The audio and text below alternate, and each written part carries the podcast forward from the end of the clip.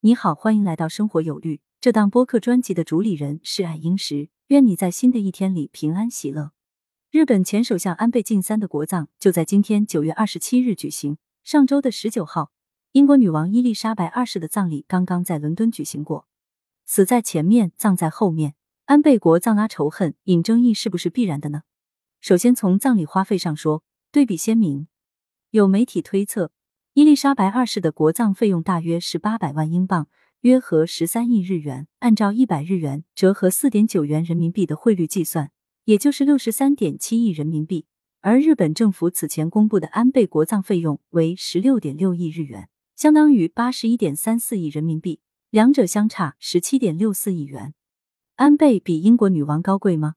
英国民众该说了，你安倍对国家的贡献，对世界的贡献就高过我们女王了。就说在日本国内吧，有不少日本网民评论说：“我不相信只有十六亿日元，最终会变成四十亿日元吧？看看东京奥运会最终花销远超预算的先例吧。”安倍世继日本前首相吉田茂之后第二位享受国葬待遇的日本前首相。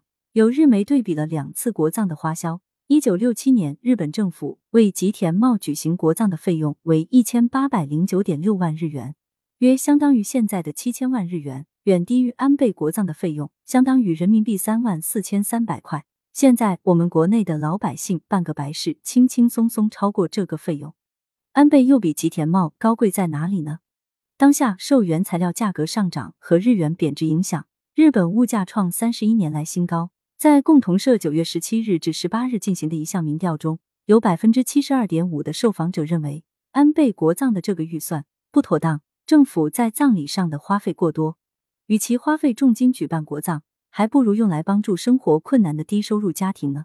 在日本，英女王国葬被大规模报道，展现出英国国民的悲痛和人们对女王的爱戴，这与日本国内舆论对安倍国葬的态度形成鲜明对比。自日本政府七月宣布之日起，这场国葬在日本国内就争议缠身，而且反对的声浪越来越高。最初有百分之四十三的日本民众赞成举行国葬，之后民调显示反对者过半，如今赞成率降至百分之三十三，而反对者的比例突破百分之六十。前面说的共同社的一项民调中，反对比例更是达到了百分之七十二点五。反对国葬的抗议活动也是连绵不断。上周一，上万民众走上东京街头游行示威，要求取消葬礼。二十一日，在东京首相官邸附近，一名男子更以自焚的极端方式反对为安倍举办国葬。昨天，也就是二十六日，葬礼前夕，大型集会仍在上演。预计今天，国葬也将在抗议声中举行。关于国葬，日本并无明确的法律依据。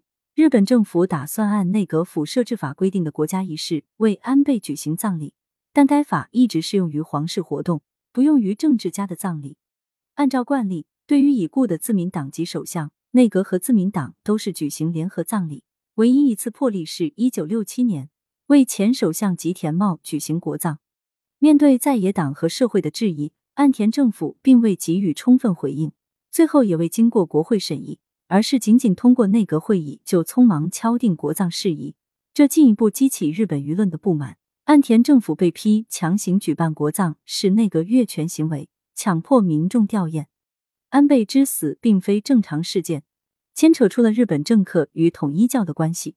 此前枪杀安倍的凶手供认行刺动机时说，因为母亲被统一教洗脑，几乎把全部家当供奉教会，导致他家庭破裂，人生潦倒。